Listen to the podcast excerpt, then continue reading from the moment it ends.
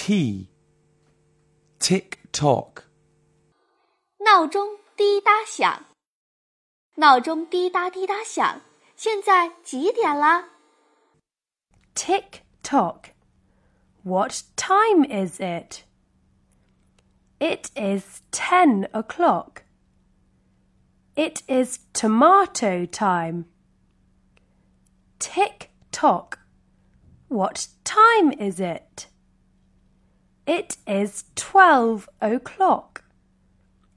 It is t shirt time. Tick tock. What time is it? It is two o'clock. It is tea time.